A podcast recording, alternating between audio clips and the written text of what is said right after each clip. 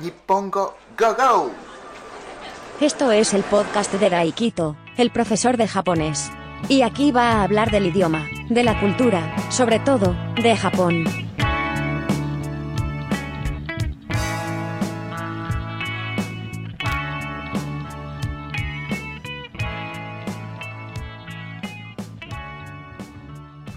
Este es el episodio número 119 de Podcast Nippongo Go Go. ¿Qué tal estáis? ¿Qué tal estamos? ¿Qué tal están? ¿Cómo están ustedes? Este es el centésimo décimo noveno episodio de este podcast. Muchísimas gracias por escuchar este episodio, este podcast, sobre todo escucharme a mí. De verdad, os quiero a todos. Muchísimas gracias.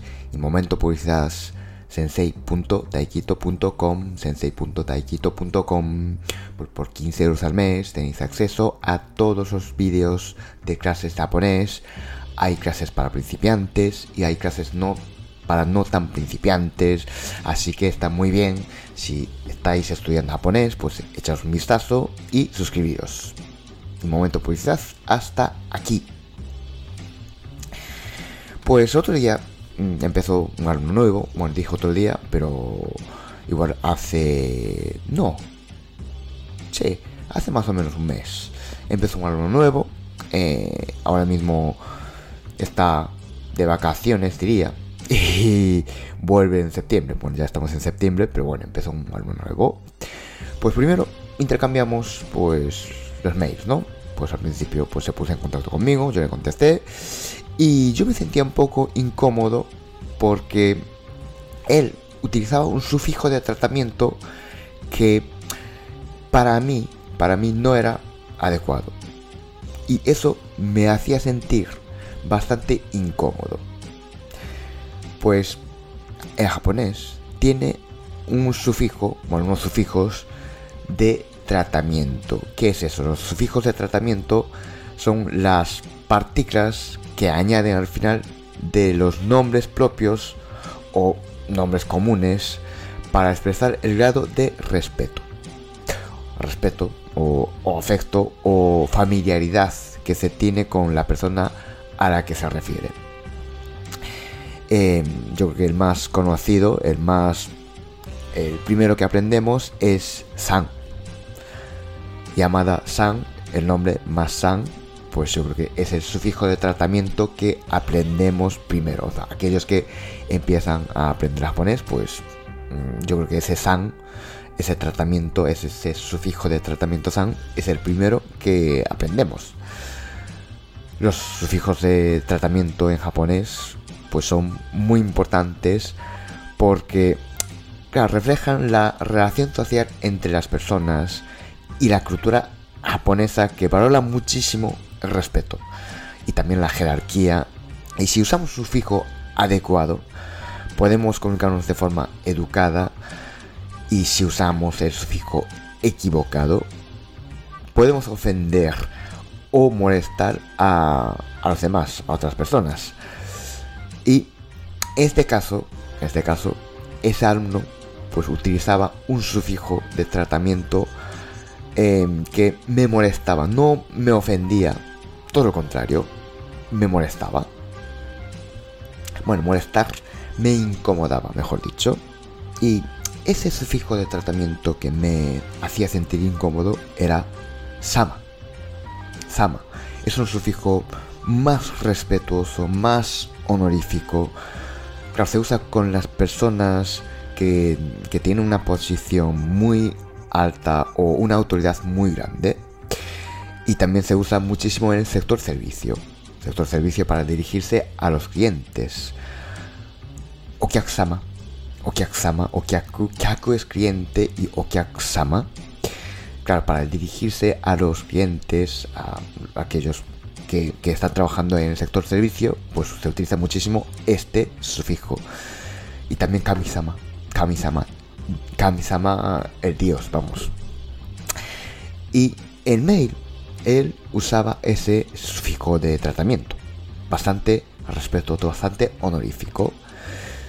Em, entiendo aquellos, aquellas personas que, que aún no tienen, digamos, el conocimiento el básico, conocimiento básico o eh, que no sabe cómo es la cultura japonesa, entiendo que utilice ese sufijo de tratamiento. Pero utilizaba a mí.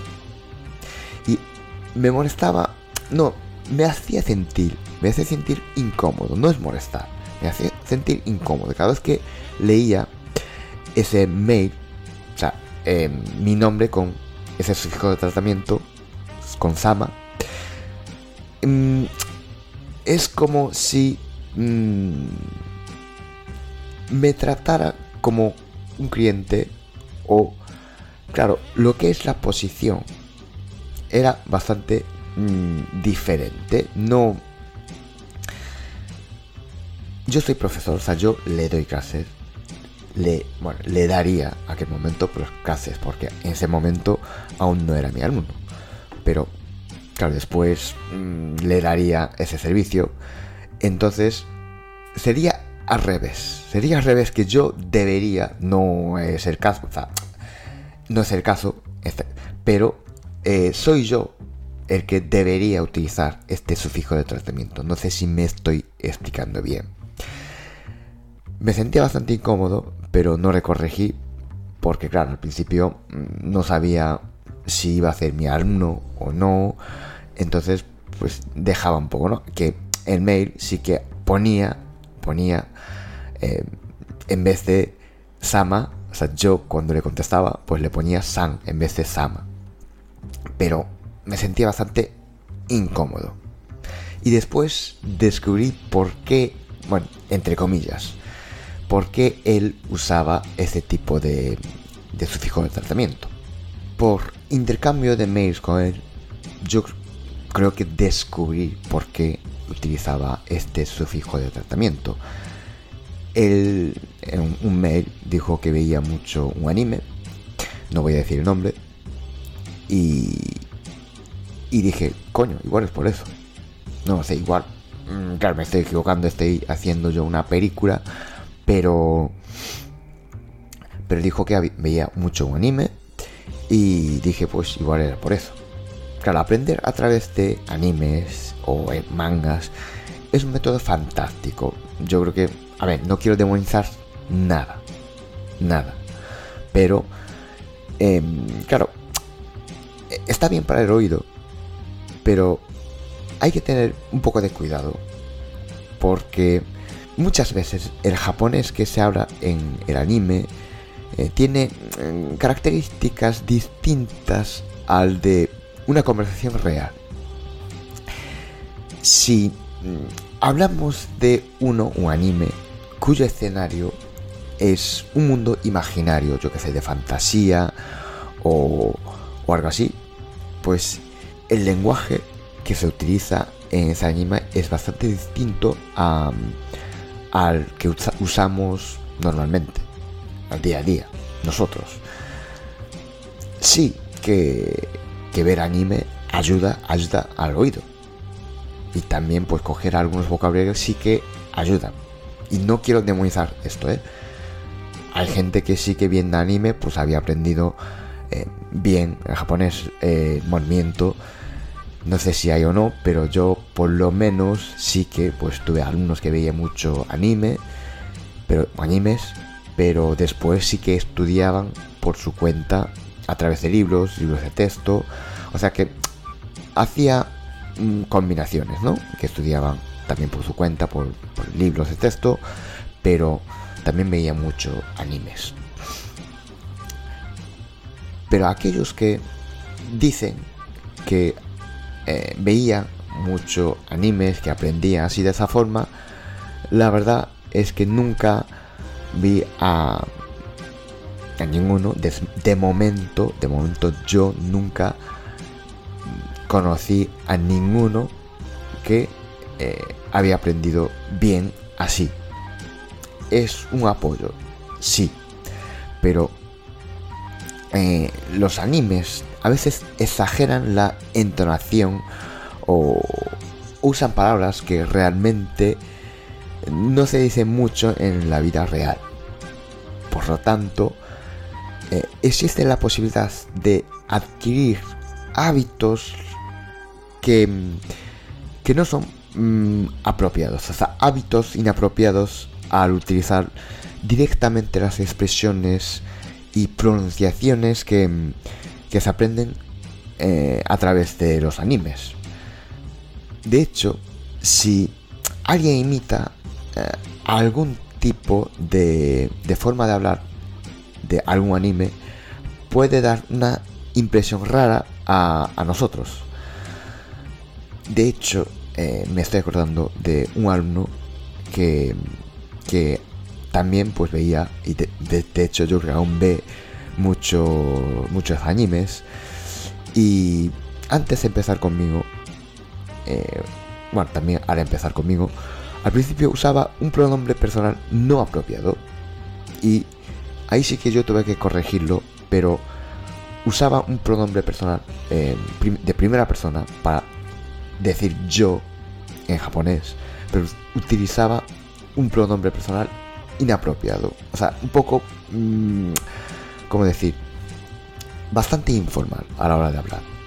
Y sí que en una situación entre amigos y tal, pues sí que podía utilizar ese pronombre, pero claro, es que al final, mm, al principio, tengo que enseñar lo que es el japonés estándar.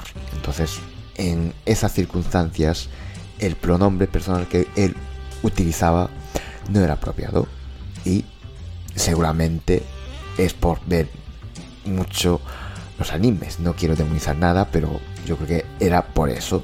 Entonces, mm, tener un poco de cuidado a la hora de estudiar solo viendo animes en japonés.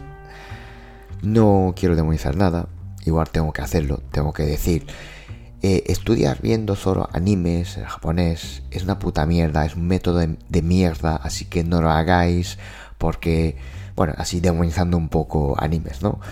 Eh, así pues llamaría más la atención.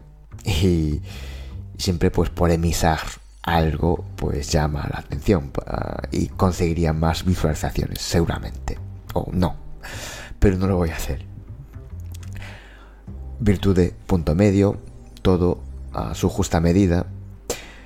Desde luego pues mm, ver animes yo creo que ayuda pero puede mm, conseguir malos hábitos, expresiones que se utilizan en animes, a lo mejor no son apropiadas, entonaciones tampoco, pues mm, no siempre son adecuadas.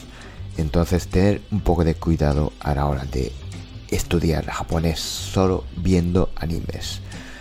Puede adquirir pues malos hábitos como aquel ese alumno que dije antes utilizaba al principio un pronombre personal inapropiado y también pues ese alumno nuevo que dije al principio que utilizaba un sufijo de tratamiento mm, no adecuado que me hacía sentir un poco incómodo.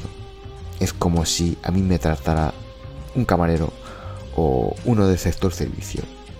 Como yo soy su cliente y me trata así como su cliente. eso me hacía sentir un poco incómodo. Mm, como dije antes, yo creo que mm, pues virtudes punto medio es mejor pues combinar, ¿no?